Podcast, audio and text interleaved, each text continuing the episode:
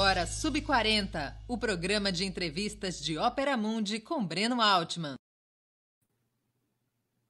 Nossa convidada de hoje é Natália Bonavides, advogada e deputada federal pelo Partido dos Trabalhadores do Rio Grande do Norte.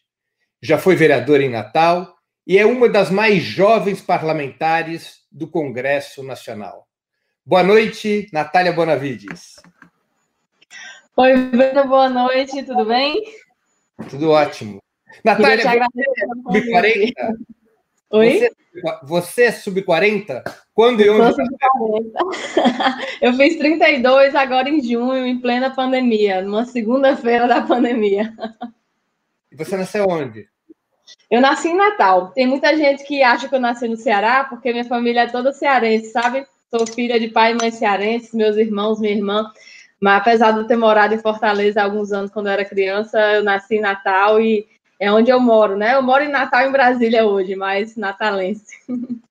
Conta um pouquinho para gente sobre a tua formação e trajetória política até ser eleita deputada federal. As pessoas querem conhecer teu caminho. Tá certo, Breno. Vou contar, mas primeiro eu queria te agradecer pelo convite. Eu achei muito legal a ideia desse programa. Eu acho que é um ótimo espaço para a gente, enfim, conhecendo as as figuras mais jovens que estão se colocando no debate público. Então, super obrigada pelo convite e queria deixar também aqui um abraço para quem já está online com a gente nos assistindo. Bom, pois é, eu sou de Natal, sou filha de cearense, tenho 32 anos, crio duas gatas.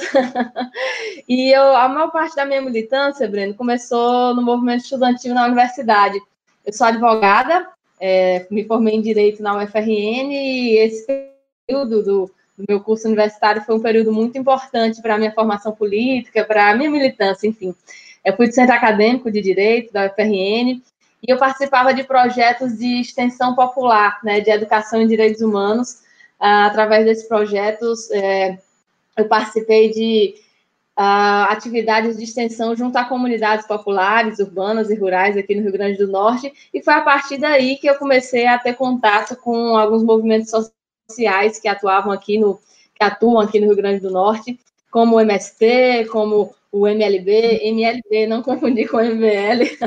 MLB é um movimento de luta nos bairros, vilas e favelas, é um movimento MLB. De, é, é um movimento de sem teto, movimento de luta nos bairros, vilas e favelas, com o movimento da população de rua, e aí é, acabei conhecendo a Rede Nacional de Advogados Populares, e foi quando eu decidi o que, é que eu queria fazer da vida, né? Foi quando, num, num, não tinha escolhido ainda a minha profissão, perto de me formar, e foi quando eu vi que dava para usar o direito, que é, enfim, o, extremo da, da preservação do status quo, né, a própria representação das instituições burguesas, então, é, que dava para usar isso como um instrumento a mais na, na luta do nosso povo. Então, é, acabei criando, junto com outros companheiros e companheiras, um projeto chamado Escritório Popular, na, na UFRN, que foi exatamente de assessoria jurídica a movimentos sociais. E quando me formei, fui ser advogada no Centro de Referência em Direitos Humanos. Eu estou contando um pouco desses espaços, porque foi sem dúvidas através deles que é, o meu, minha proximidade com os movimentos populares aqui do Estado, que até hoje é muito forte, né? até hoje é é uma base fundante das nossas campanhas eleitorais, da construção dos nossos mandatos, começou aí nesse período, né? Através dessa, é, através desse contato, foi também quando eu tive a oportunidade de estar em, em muitos acampamentos, em, em muitos assentamentos uh, aqui ao redor do estado. E aí participei de algumas outras lutas. Na época da Copa, a gente ajudou aqui a fundar a Associação Potiguar de Atingidos pela Copa. Foi uma luta muito boa. Aqui foi a única capital tal que ia ter desapropriações e acabou não tendo. É, foi uma mobilização muito bonita na época. E é, quando estava me formando, participei de uma ocupação na Câmara quando Municipal de Natal. Como é? Quando que você se formou? Formei em 2011, na metade de 2011. E aí, já perto de me formar, a gente tinha aqui uma prefeita em Natal chamada Micarla, e na época estava tendo um movimento fora Micarla por causa do aumento das passagens e de outras coisas. E aí começou uma ocupação na Câmara Municipal de Natal. Eu não imaginava que ia voltar lá alguns anos depois como vereadora. Mas nessa, né, essa ocupação também foi um momento bem importante aqui na, na, na juventude política de esquerda natalense. E depois que me formei, continuei essa trajetória aí na advocacia uh, profissionalmente junto a sindicatos e também junto a movimentos sociais, na, na luta dos direitos humanos. É, bom, eu me filiei ao Partido dos Trabalhadores no final de 2011, começo de 2012. Né? Foi depois, depois que eu me formei. É, foi depois que eu me formei que eu me afiliar. Eu era da franja, né? Já como a gente chama, eu era ali já da nação petista, uh, nesse, no movimento estudantil que eu conheci os companheiros e as companheiras que já eram filiados e, na verdade, em todo canto que eu ia, eu encontrava petista, né? Em todas essas lutas que eu mencionei aqui, é, eu via que tinha gente filiada e foi até a partir dessa percepção, assim, da inserção social do partido, que a gente sabe que ainda é grande, né? Continua sendo, a gente deve lutar para aumentar muito, inclusive. Foi a partir daí que eu me identifiquei, né, com o Partido dos Trabalhadores. E quando eu me filiei, Brena, eu não tinha nenhuma pretensão, nenhuma ideia, nenhum sonho de ser candidato um dia.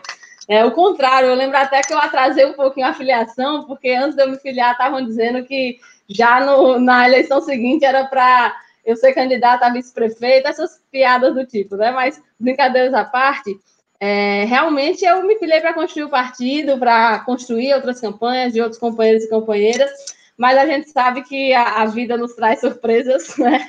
imprevistos de caminho.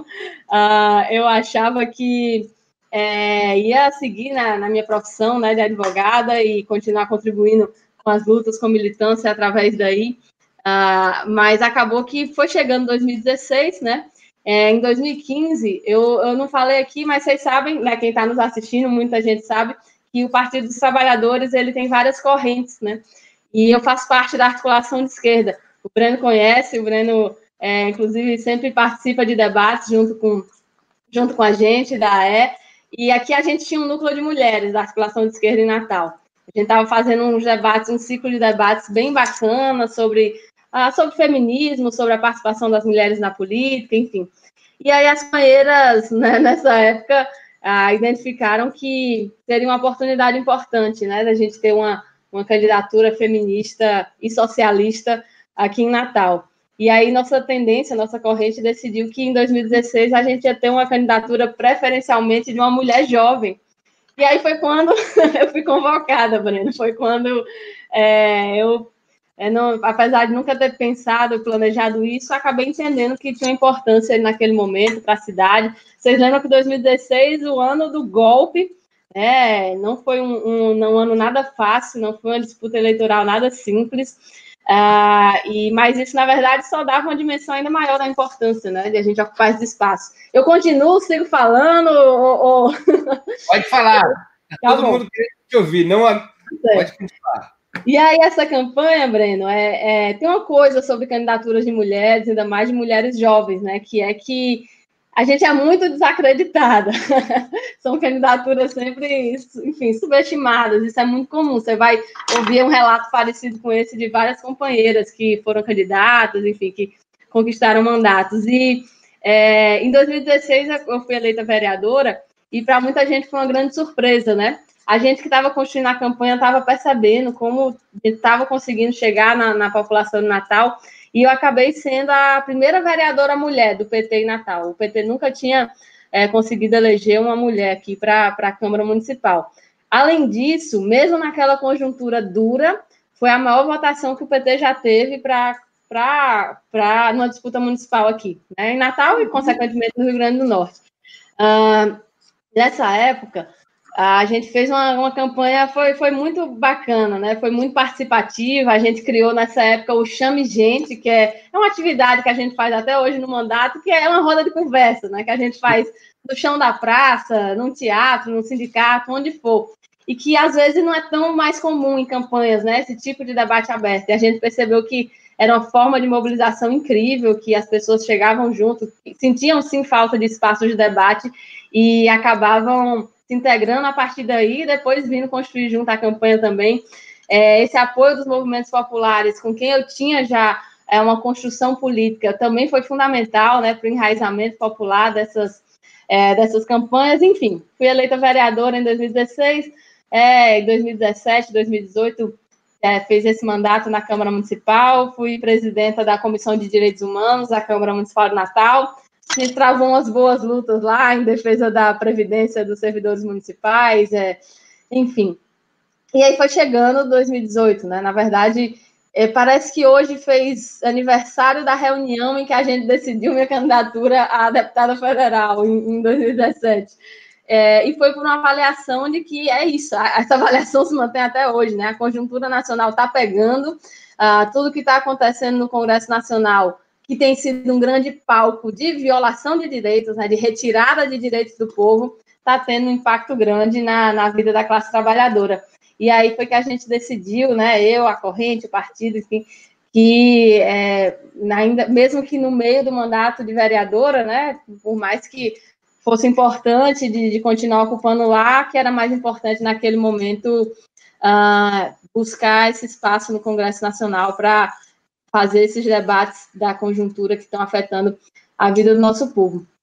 Muita gente achava que eu devia ser candidata a deputado estadual, até porque seria mais simples, né, mais fácil, mas a gente tinha certeza de que é, esse debate da conjuntura nacional era o fundamental naquele momento e e que era onde a gente devia priorizar, né, tentar intervir nesse espaço.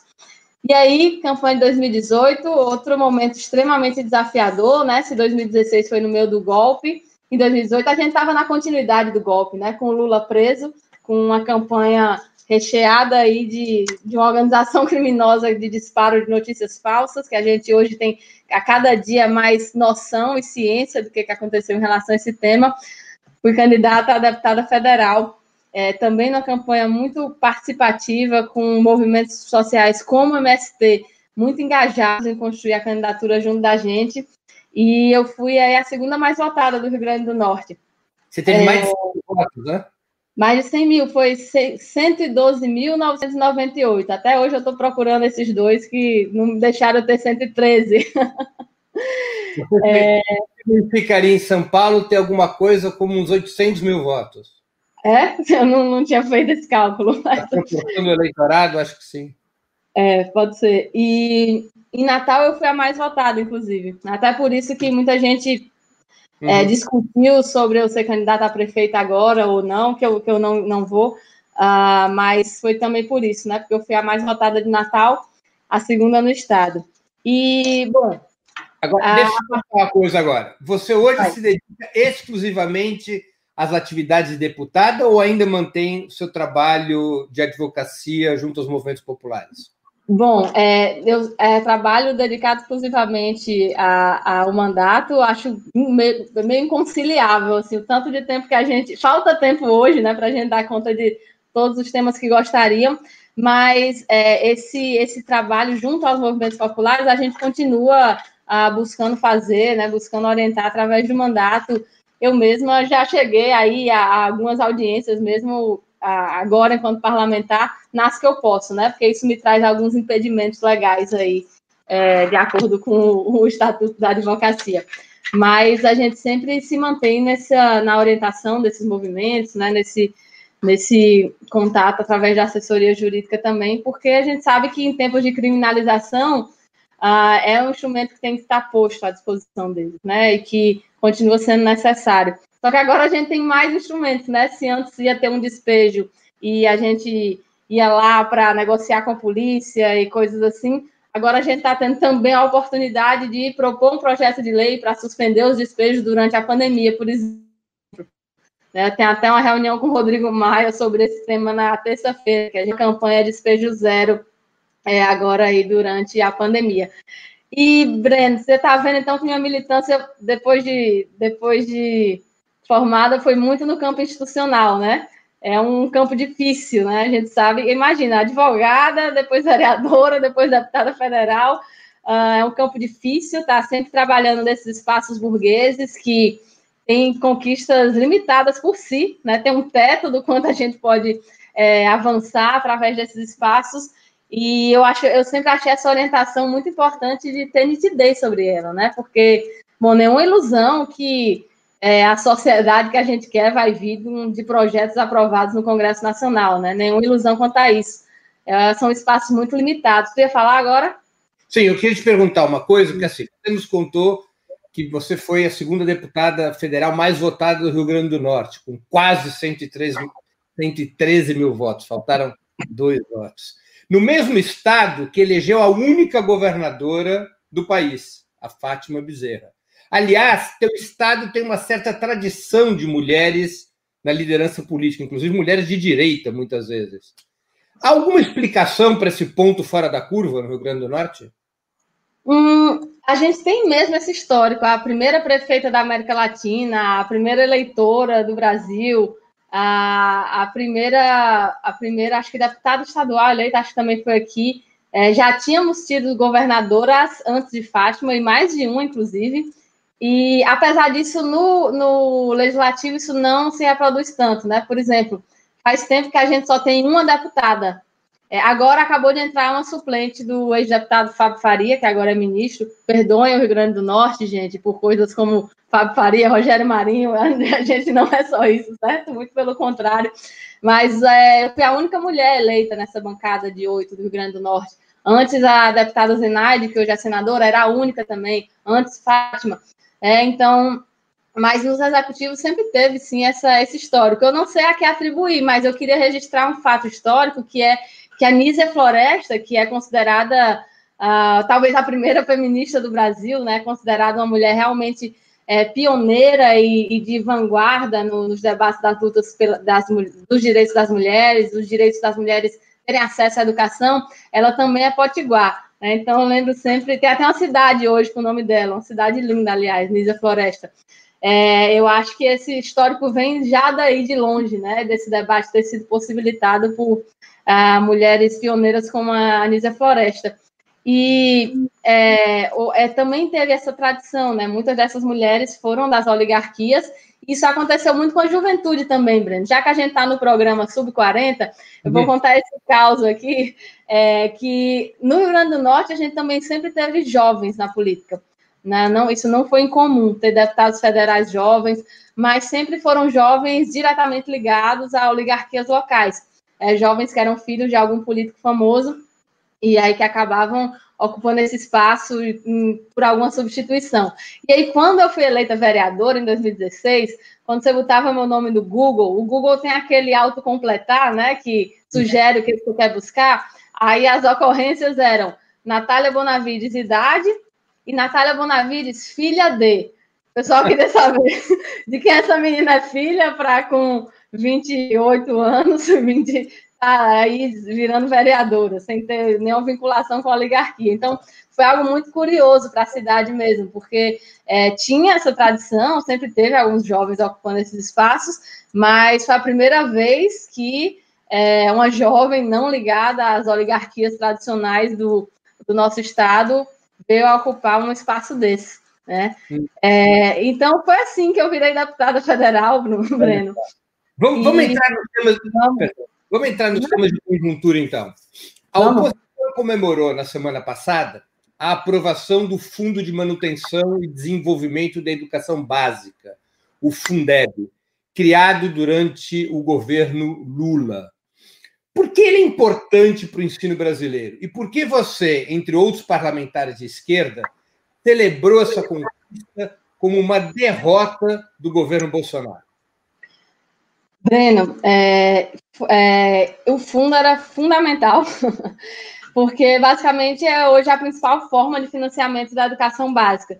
É, para quem não sabe, esse fundo ah, ele está para vencer, né? O Fundeb está para vencer, ele termina esse ano, e se ele não fosse renovado, se ele não for renovado, né? Porque na verdade ainda teremos a votação no Senado, ah, iria haver um verdadeiro colapso nos sistemas educacionais uh, dos estados e dos municípios. Por isso que era tão é, urgente e fundamental aprovar esse fundo, para garantir o financiamento da educação básica no Brasil, que hoje é majoritariamente feito através do Fundeb, inclusive o pagamento dos salários dos professores.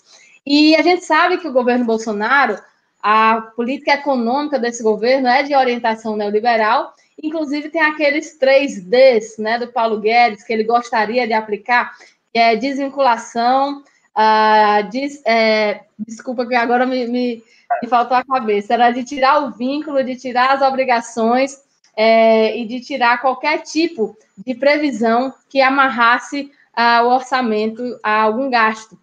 Né? Então, era isso que eles queriam fazer com o Fundeb. Né? Eles queriam que o fundo, na verdade, deixasse de existir. Por isso que o governo se ausentou dos debates sobre o Fundeb na Câmara. Eles simplesmente tinham audiência que nem mandavam representantes. Quando foi chegando perto, ah, e eles viram que a derrota né, seria ah, iminente, porque a maioria da Câmara estava mesmo é, tendendo a aprovar, até por todo mundo tem suas bases locais e sabe o que, é que significaria uh, o Fundeb acabar, sabe? O colapso que significaria o, o fim do Fundeb, do Fundeb. A partir daí, eles começaram a tentar descaracterizar o fundo, né? A tentar desfigurar a proposta que a gente ia votar. Através de quê? É, por exemplo, através de tirar a subvinculação do pagamento para os profissionais da educação, né? Porque o texto que a gente aprovou na Câmara garante que de todo o valor, 70% vai ser para pagar profissionais da educação, trabalhadores e trabalhadoras da educação. Eles não queriam garantir isso, e a gente sabe que é uma forma de pavimentar um caminho para o fim do próprio piso salarial ah, dos professores e das professoras, né? Quando você não garante recursos para o pagamento. Eles eram contra o aumento da participação da União nesse fundo, né? Que a, a União é uma das que coloca recursos nesse fundo. Hoje é em 10% do valor total dos outros recursos. A proposta é, de aumentar esse valor, eles eram contra inicialmente, também tiveram que que acatar num outro momento. Enfim, eles queriam trazer essa perspectiva neoliberal, chegando mesmo a tentar que o fundo não fosse todo usado para a educação, né, que uma parte fosse para fomentar esse projeto que eles estão querendo criar para tentar fazer o povo esquecer do Bolsa Família, né, que eles querem criar o Renda Brasil e queriam que uma parte do Fundeb fosse para essa área, o que não, não tem nada a ver, né, não é relação temática. E foi por isso que a gente considerou que foi uma derrota para Bolsonaro, porque o texto que a gente conseguiu aprovar, ele pode não ter sido o texto perfeito que a gente sonhava, que aumentasse para 40% a participação da União no fundo. 23, né? Oi?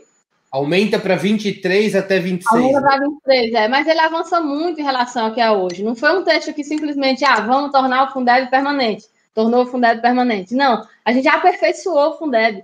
A gente mais que dobrou a participação da União no fundo, a gente garantiu que 70% dos recursos fossem sim vinculados ao pagamento dos trabalhadores e trabalhadoras da educação.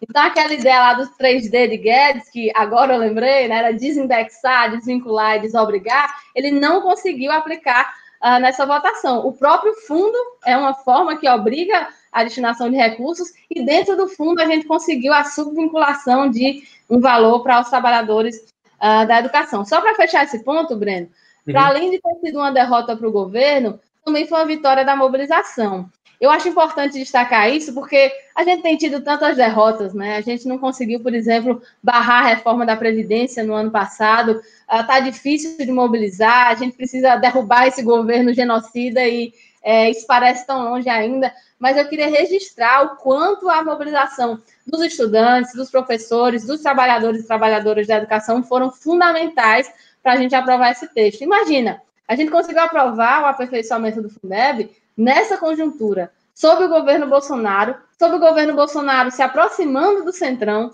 num Congresso que é conservador, que tem afinidade com a pauta econômica do Congresso, ainda assim o Fundeb foi aprovado nesses termos, e não como o governo queria. E pode ter certeza que foi por causa da intensa mobilização que foi feita ah, nos dias anteriores e que vai ter que ser repetida na votação do Senado, porque lá a gente corre riscos de retrocesso ainda, que eu espero que a gente consiga barrar como conseguiu na Câmara.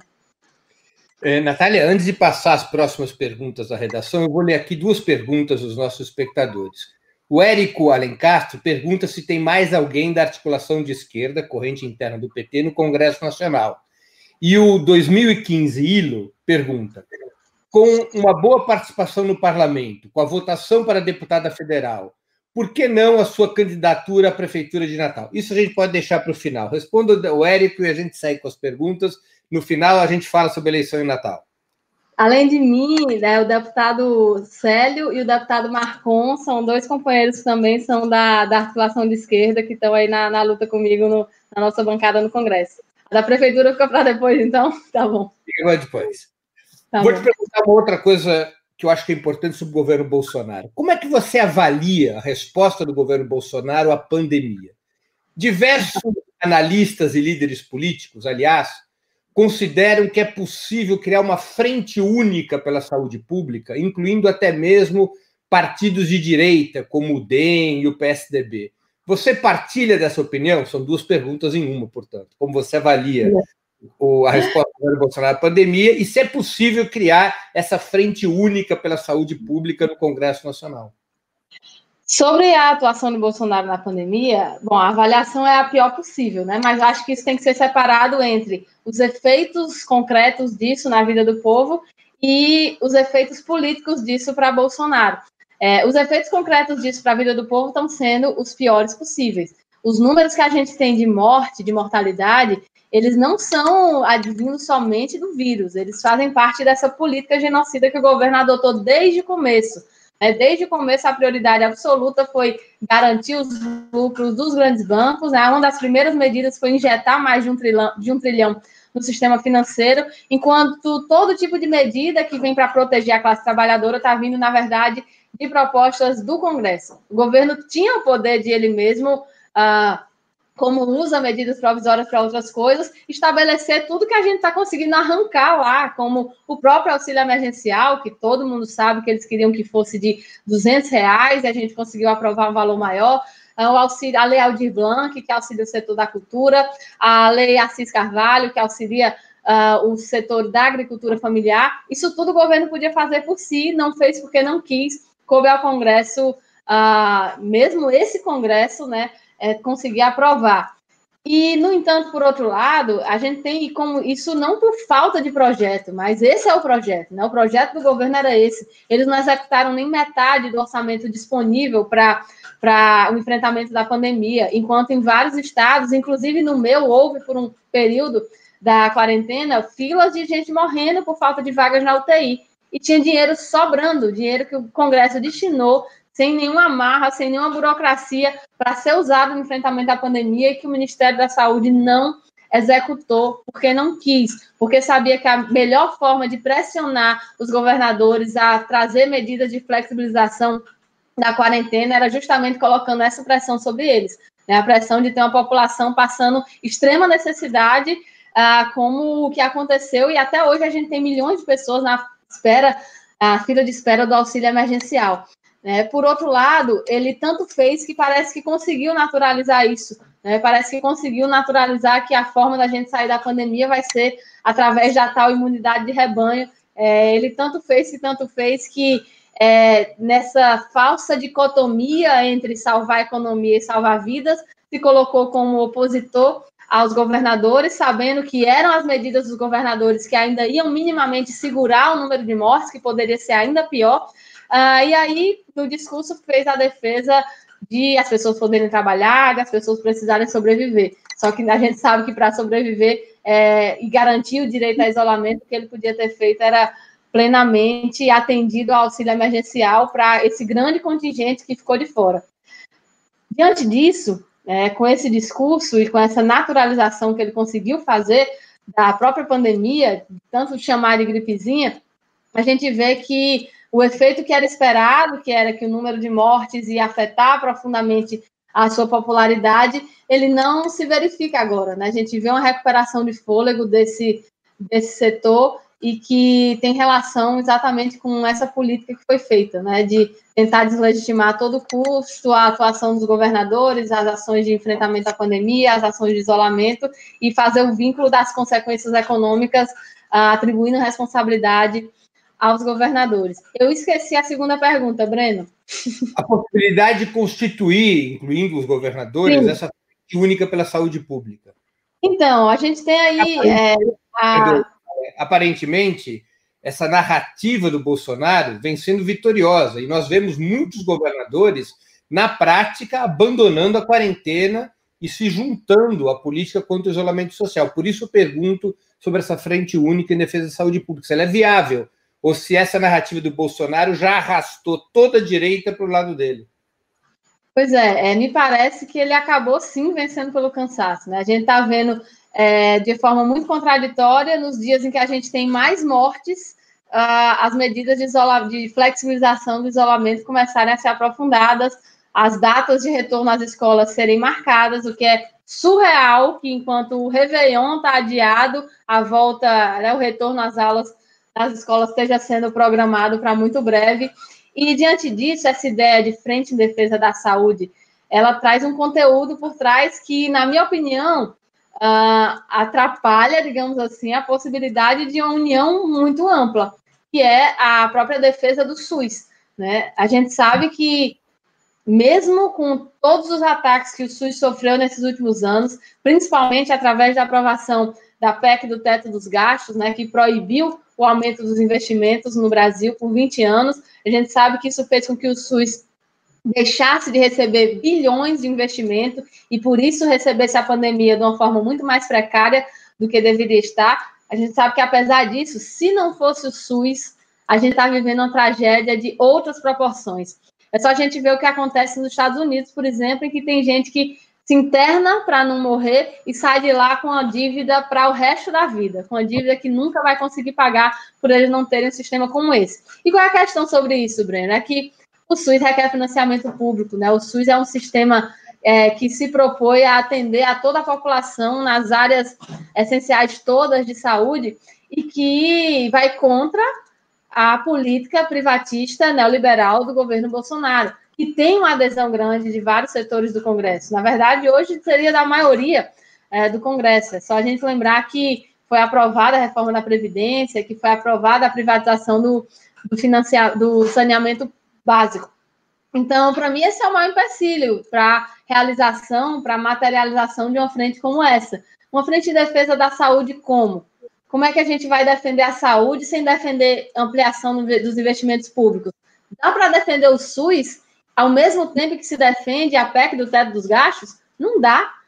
Não dá. O, a, a proibição de se aumentar investimento está sendo de todas as áreas, mais prejudicial na saúde. A população está envelhecendo, surgem novos medicamentos, novos equipamentos a cada dia. É uma área que, por si, ia precisar de um aumento de investimento. Então, é incompatível, né? Defender o SUS e defender a manutenção, a permanência de uma política como essa do teto dos gastos. E esse eu acho que é o grande limite para formação de uma suposta frente em defesa da saúde. Né? Porque para ter saúde pública de qualidade, a gente precisa entender que os investimentos necessários precisam é, ser possíveis de serem feitos. E a gente sabe que ah, uma parte importante do Congresso Nacional e dos partidos que o compõem, na verdade, não está disposta a debater isso, a redebater o teto dos gastos.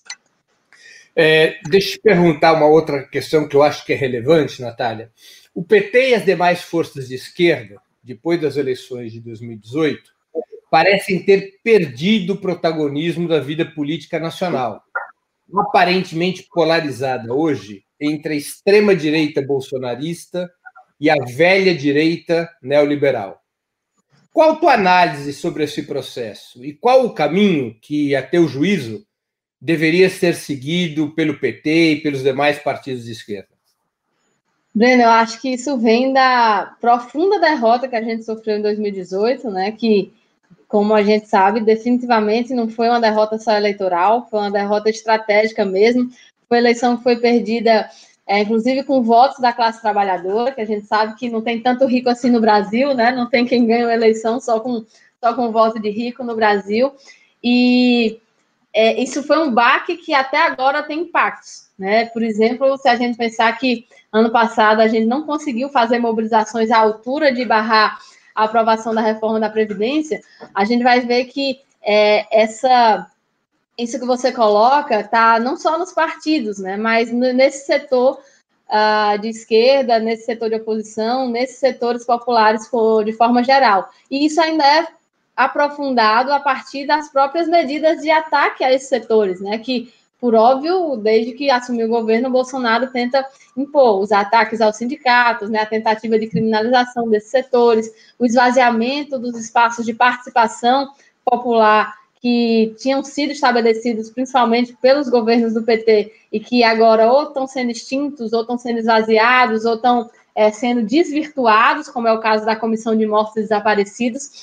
Então, é, toda esse, essa junção de fatores, né, da, da derrota que a gente sofreu, das causas dela e de como isso, é, os nossos é, espaços, as nossas possibilidades de mobilização, ainda além disso, vem sendo alvo de ataques, elas trazem sim esse cenário de fragilidade da mobilização. Quando chega a pandemia, então a gente está em casa, né? A gente está fazendo esse programa que possivelmente em outros tempos a gente fizesse pessoalmente, né? Se encontrando, a gente está fazendo de casa e é, enquanto uma parcela importante da classe trabalhadora não está tendo direito a esse isolamento social e está desde o começo precisando sair de casa para trabalhar, é, é, nossos setores, né? Nossos nossos setores de organização estão é, vivenciando esse momento de auto isolamento que tem suas justificativas sanitárias, mas que não deixam de ser um fato que uh, nos distancia ainda mais do povo.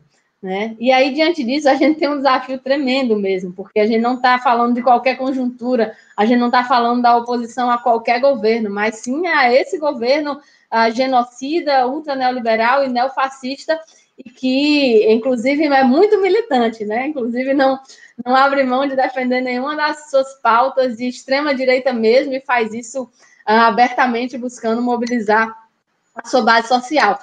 Ainda há, um adendo a isso é que depois desses tempos em que uh, o PT, por exemplo, teve à frente dos, dos, governos federais e construindo isso junto a outros partidos do campo da esquerda, ainda me parece muito forte a sensação de que a luta institucional deve ser priorizada. É, só que se ela não poderia ser nosso único foco, nem quando a gente estava no governo, já, já foi um erro que ela tenha sido tão priorizada a ponto de as outras formas de mobilização e luta tiver, terem ficado em segundo plano. Imagine agora, que a gente não está no governo, a gente está fazendo oposição.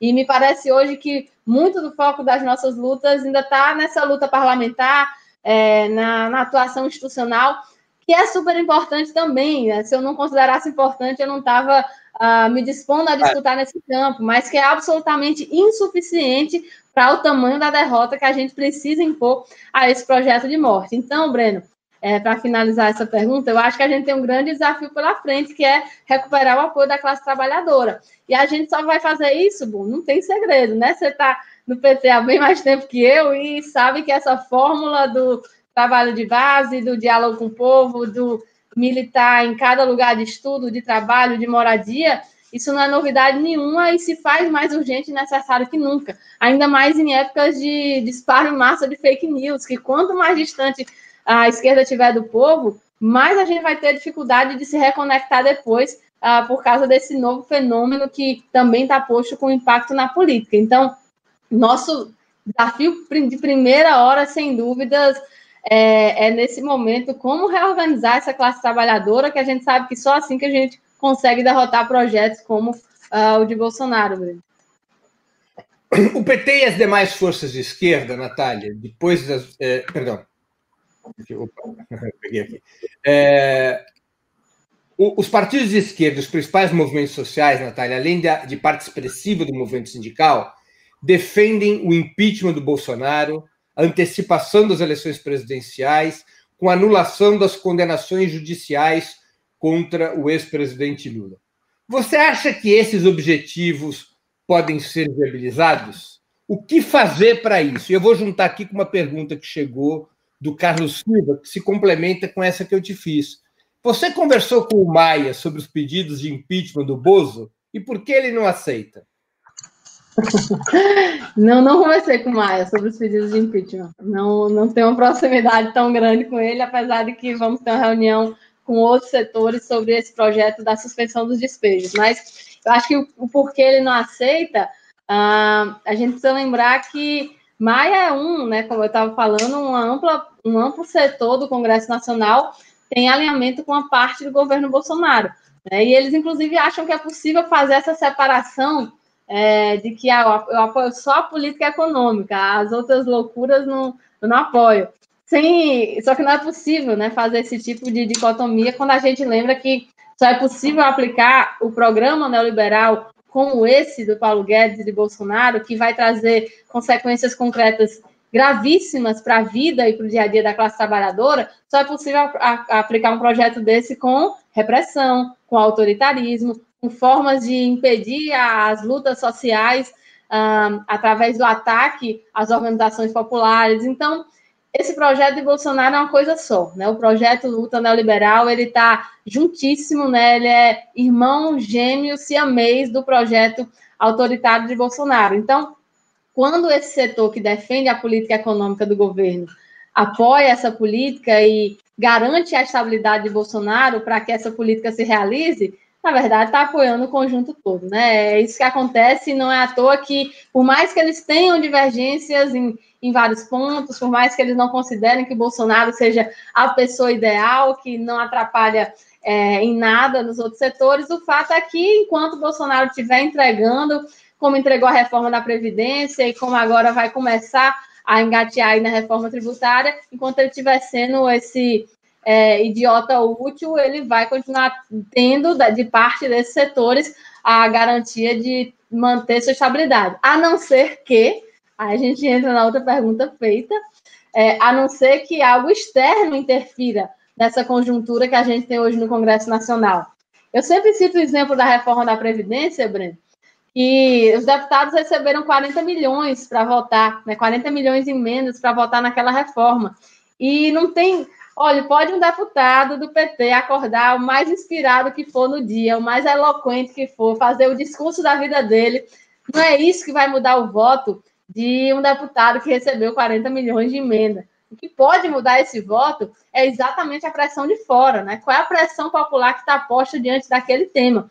E é por isso que, é, quando a gente fala do impeachment de Bolsonaro, da aprovação da PEC que garanta novas eleições, a gente está falando de algo que só pode ser viabilizado uh, através da construção uh, de abraçar essa ideia pela maior parte da população.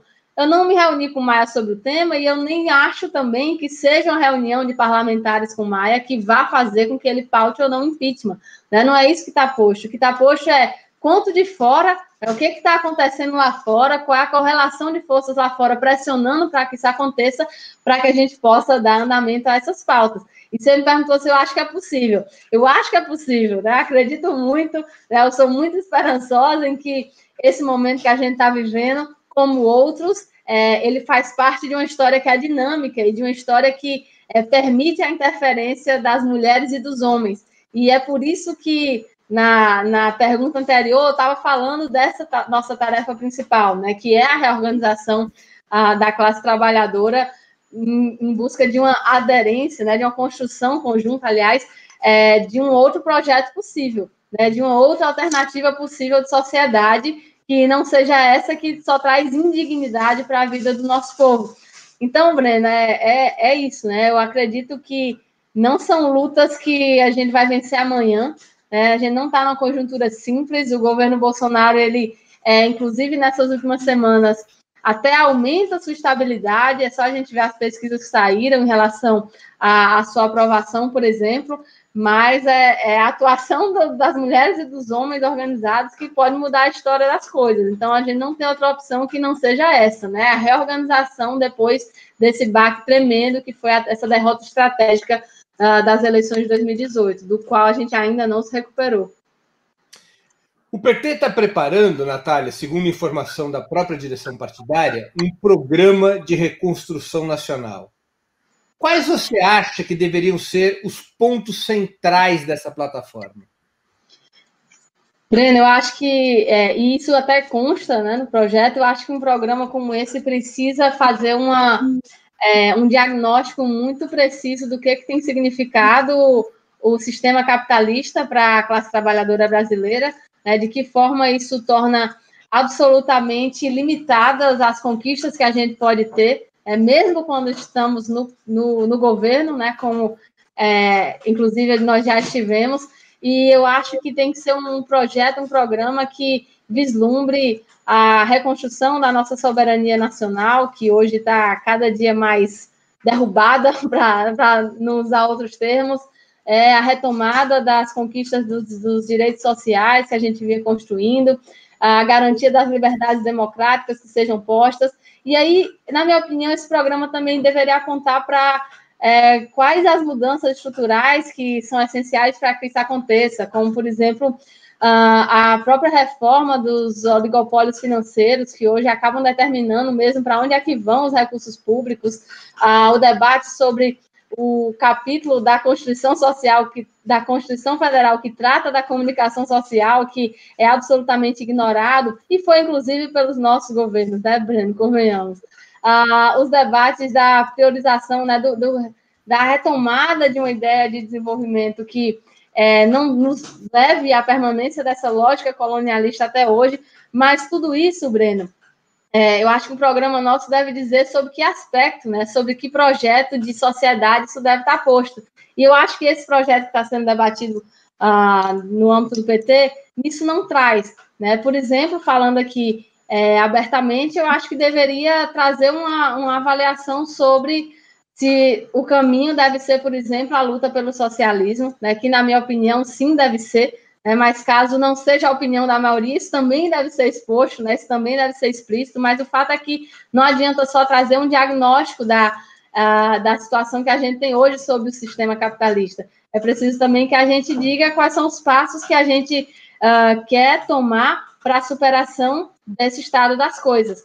É, e aí, eu acho que essa é uma orientação importante de constar, uh, porque isso define os nossos passos, né? Isso define ah, quais são as nossas tarefas de curto, de médio, de longo prazo, e sem isso a gente fica sem uma orientação nítida, sem orientação expressa, que pode ah, acabar fazendo com que o nosso partido não tenha uma orientação estratégica de como chegar, né? De como chegar lá.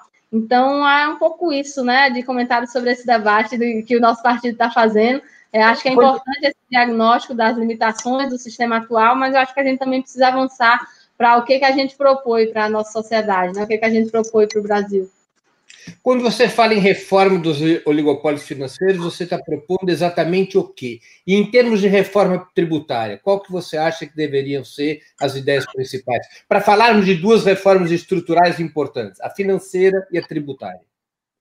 Olha, sobre a tributária, vou começar pela tributária, até porque é, chegou agora há poucos dias na Câmara a proposta do governo Bolsonaro, ao menos a primeira fase dela, uh, para a reforma tributária. Primeiro, dizer que reforma tributária é algo que todo mundo quer. Né? É um nome genérico que comporta qualquer tipo de ideia, desde ideias como a do governo Bolsonaro, que é o objetivo da reforma tributária deve ser desburocratizar, simplificar, uh, trazer uma forma mais é, é, mais simples mesmo de que a população e as empresas paguem uh, seus impostos, enquanto nós, né, dos setores populares e da esquerda, a gente defende que a reforma tributária tem que inverter absolutamente a lógica que a lógica que corre hoje no nosso país, que é de um sistema tributário regressivo, em que a população mais pobre efetivamente paga mais imposto proporcionalmente do que uh, a população mais rica.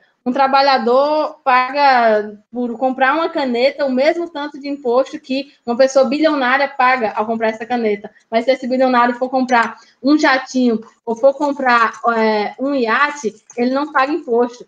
É, então, na reforma tributária, a gente tem que falar aqui sobre, por exemplo, taxar as grandes fortunas, ah, isso não, não é nada de revolucionário, Breno. Isso é algo que está na Constituição Federal de 88.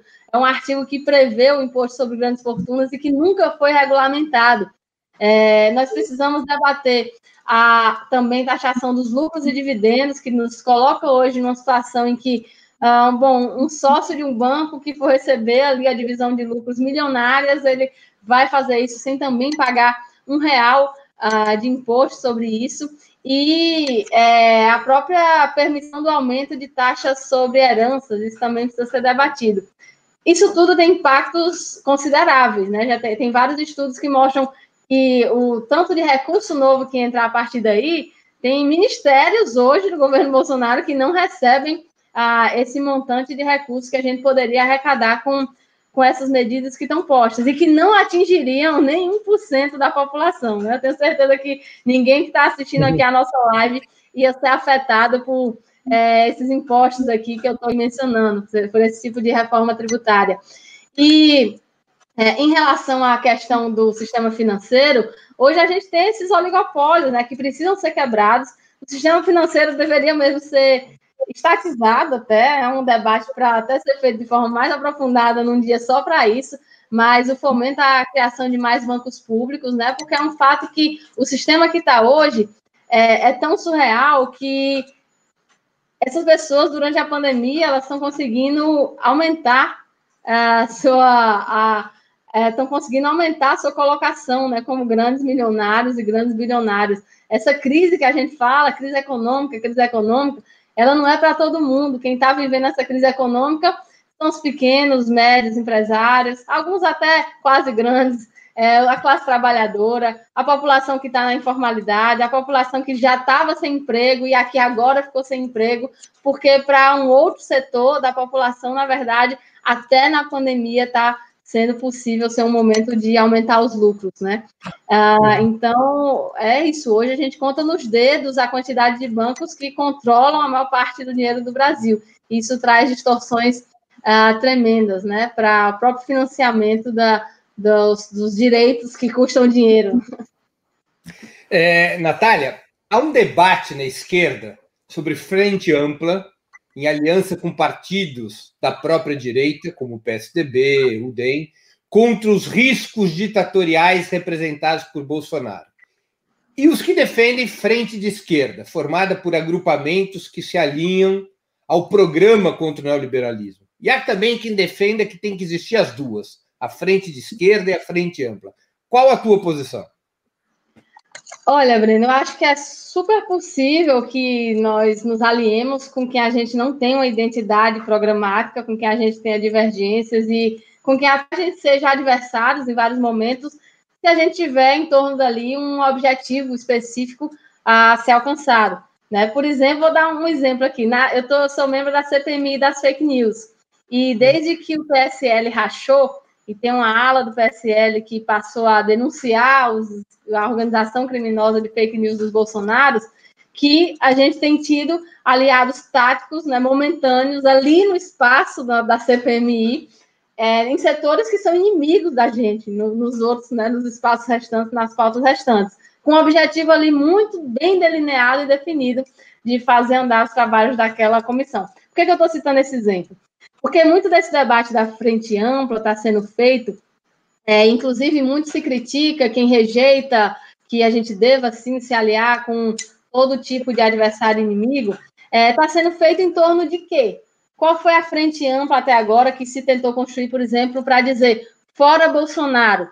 Algum daqueles manifestos, né, daquelas, é, daqueles, abaixo, daqueles abaixo assinados que foram feitos dessa forma mais ampla, dizia nitidamente, por exemplo, que um requisito para defender a democracia, para defender as liberdades, era o fim do governo Bolsonaro, eu não vi nenhum nesse sentido. E eu acho que seria possível, se a gente tivesse esse objetivo nítido, por exemplo, a construir com é, setores da política que não são aliados. É, mas não vi isso ser posto em nenhum momento. Né? E, e as, as razões disso são nítidas. Né? São setores que, na verdade, não tem como problema fundamental o que o governo Bolsonaro significa, mas que facilmente se, considera, se considerarem que Bolsonaro pode ser domado por algum momento, adeririam à estabilização desse governo. Então, não consideram, como deve ser considerado, que o governo Bolsonaro é em si uma ameaça à democracia. Não é à toa que não está mais falando nisso, né? Depois que Bolsonaro parou de ir no cercadinho falar aquelas atrocidades que às vezes atrapalhavam a bolsa de valores, de repente, esses setores amplos que diziam defender a democracia esqueceram que continua sendo presidente o cara que defende torturador, que continua sendo presidente o cara que tem ministros que dizem que uma decisão da STF pode ter consequências imprevisíveis, o exército não vai dar golpe, mas não estica a corda, não. O que, que mudou?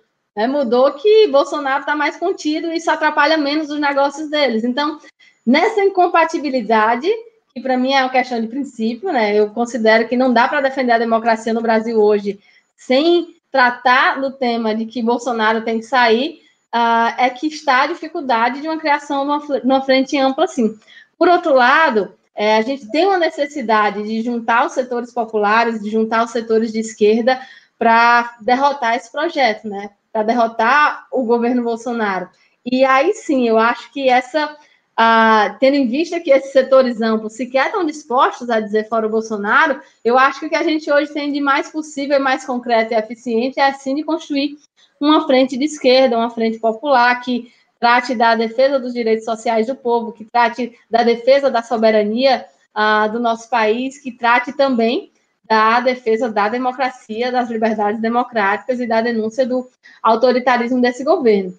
Por que, que é mais fácil, inclusive, mais eficiente fazer isso através uh, dessa forma? Primeiro, pelo que eu já falei antes, né? Que, na verdade, esses setores mais amplos não estão interessados no debate do, do fim do governo Bolsonaro. Mas segundo, porque, às vezes, Breno, uh, é muito ruim para a esquerda ser confundida com os próprios algozes do povo. Né? Às vezes, quando a gente anda lado a lado com as pessoas que estão destruindo a previdência dos trabalhadores, com as pessoas que estão é, tornando mais difícil o acesso de um direito tão básico como a água, é, como a gente viu acontecer na votação da privatização do saneamento, às vezes quando a gente está do lado de quem está ah, mudando a legislação trabalhista para deixar mais fácil demitir as pessoas e aumentando o nível de informalidade na nossa população, às vezes, de repente, depois a população não vai mais entender qual é a diferença entre a gente e, esse, esses setores. É, quem é que está do lado do povo mesmo? Quem é que está para defender os direitos do povo mesmo? E para derrotar o fascismo, para derrotar esse projeto genocida, vai ser só com mobilização popular. Então a gente tem que pensar bem se algumas construções de frentes amplas, que na verdade sequer têm um objetivo definido, não acabam atrapalhando uh, que a gente consiga contribuir com a mobilização popular, que no fim das contas é a última, é a única coisa que vai uh, possibilitar a derrota desse governo. Então, essa, essa é um pouco da minha visão sobre isso, Breno. Eu acho que seria ótimo construir, inclusive com os adversários, uma frente para por fim no governo Bolsonaro. Mas eu não vejo esses atores interessados nisso. Não estou vendo essa construção ser uma hipótese que está posta. Não é que a gente a esteja rejeitando, é que ela não está posta. E por outro lado, nós, é, quando a gente se junta com os setores populares que estão em defesa dos direitos do povo, isso vai facilitar que a gente consiga né, ser instrumentos da organização do povo. E é isso que vai, no fim das contas, fortalecer as possibilidades reais de pôr um ponto final nesse governo, já que isso só vai acontecer com o povo mobilizado. Natália, nós vamos ter eleições municipais em novembro desse ano e as perspectivas não parecem muito promissoras para os partidos de esquerda e para o PT. Como é que você projeta esse cenário? Quais as dificuldades, por exemplo, de unir a esquerda nas principais capitais para aumentar a competitividade contra o bloco conservador? Breno, eu acho que essas eleições vão ser bem desafiadoras. Né? Eu acho que a gente tem aí que a extrema-direita está com o poder da máquina pública, né? eu acho que isso vai ter uma, uma grande interferência. A gente tem uma situação que a própria direita e a extrema-direita e os vários setores desses dois é, espectros estão é, tendo suas brigas, mas que isso não significa uh, um enfraquecimento de, da hegemonia que eles têm hoje, né? Na verdade, isso até pode significar que em muitos debates a gente acaba ficando fora e eles buscando decidir o rumo das coisas entre eles mesmos. Aliás, se a gente pensar o que está acontecendo agora, né? Com de repente ninguém mais falando de impeachment, com de repente é, as pessoas tratando o Bolsonaro como um presidente razoável, é isso que está acontecendo, né? Eles tentando resolver num grande acordo entre eles a, qual vai ser a forma de estabilização para a crise política que a gente vive hoje. E eu acho que tudo isso vai ter impacto nas eleições municipais. Vão ser eleições importantíssimas, né, em que, é, longe de se restringirem aos debates locais, aos debates dos problemas de cada cidade, sem dúvidas, elas também vão refletir o debate da polarização que está posta no cenário nacional. Em 2016 foi muito assim também, né? Aqui no começo do nosso bate-papo a gente estava comentando sobre as eleições passadas e esse debate nacional e da defesa de projetos distintos estava muito posto uh, já nas eleições de 2016. Eu acho que as de 2020 também vão também vão contar com isso. E aí, é, por outro lado, o fato de serem eleições municipais trazem que em cada município, em cada capital, as construções são muito distintas.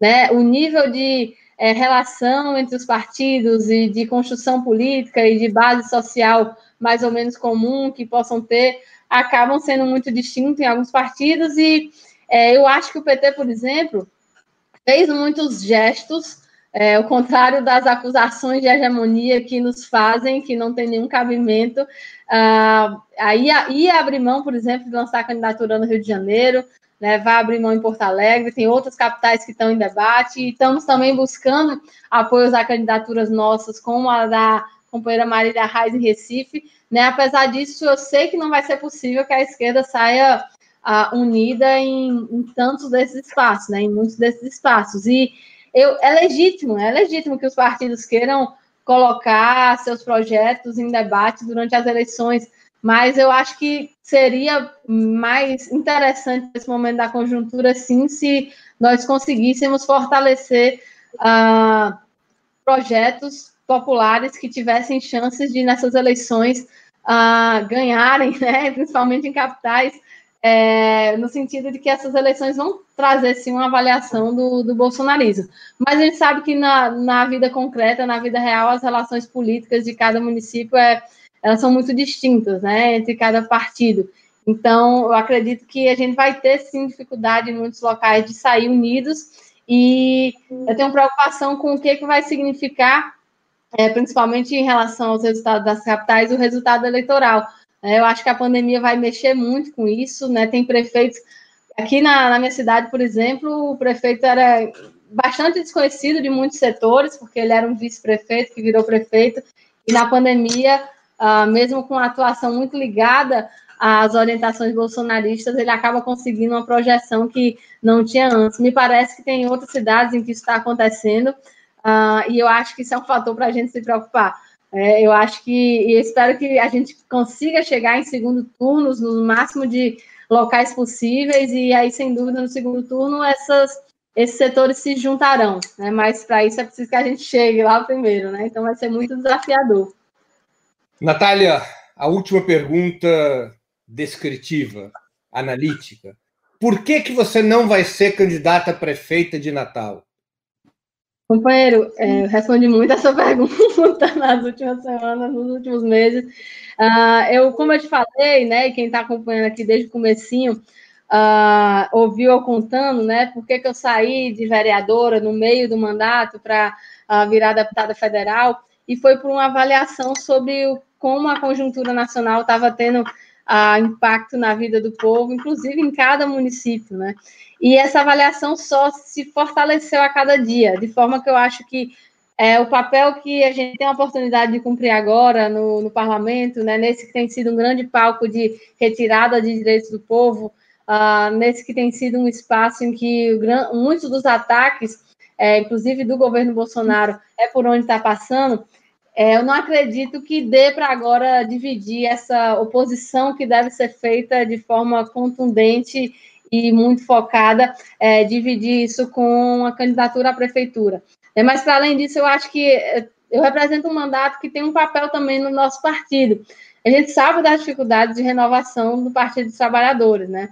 É, isso não, não é segredo, que é um desafio que a gente precisa a encarar com mais força, e estamos buscando, né, na, na própria questão eleitoral, temos um projeto agora chamado Representa, que está fomentando candidaturas de menos de, de, pessoas com menos de 35 anos, mas hoje eu sou a mais nova da bancada do PT. Na verdade, eu sou a única jovem da nossa bancada, a única com menos de 35 anos. Eu acho que é, isso também tem uma importância no sentido de que o nosso partido precisa mostrar para a juventude que também existe espaço de militância nele, que também é, é, possível ter referências jovens nele, e por isso eu acho que não, não é, o mais importante para essa conjuntura agora, para o nosso partido também, mas para a conjuntura em geral, a forma como eu posso melhor servir, é, continuando onde eu estou, né, na Câmara Federal, continuando o mandato de deputada.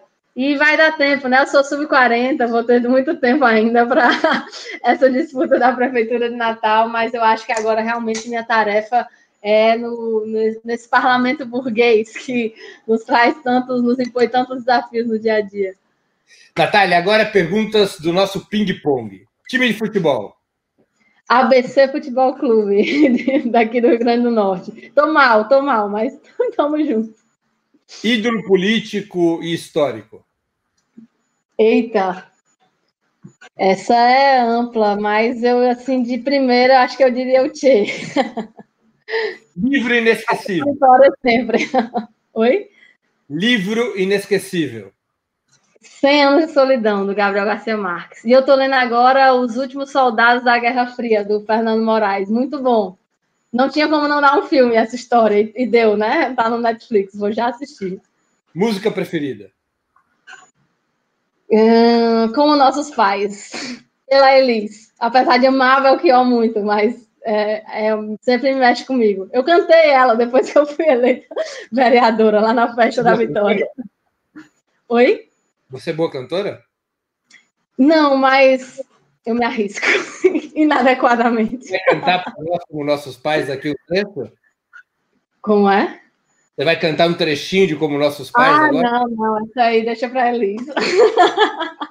Filme esplendoroso. Outra festa. Desculpa, cortou de novo. Filme esplendoroso. Filme esplendoroso. Ah, eu gosto muito de Interestelar. Eu queria ser astronauta quando eu era criança e eu adoro filmes de ficção sobre uh, astronomia, sobre viagens espaciais. Mas bota também o Poderoso Chefão primeiro junto. Natália, eu queria agradecer muito, muito a tua participação no programa de hoje. A gente está concluindo agora a entrevista. Queria te agradecer demais pela tua participação. Acho que as ideias, informações e opiniões que você nos deu essa noite são muito úteis para todo mundo que nos acompanhou. É uma pena que já tenha acabado. Não faltarão novas oportunidades, porque ainda faltam muitos anos para você bater no sarrafo do programa, que são os 40 anos. Obrigada, Bruno. Eu que queria agradecer o convite, foi muito bacana esse bate-papo. Espero que quem tem assistido tenha gostado também. E te parabenizar pela iniciativa. É muito legal mesmo ter um espaço para a gente que é sub-40 uh, ah, poder bater esse papo. Te deixar um abraço bem grande, um abraço para quem está nos assistindo.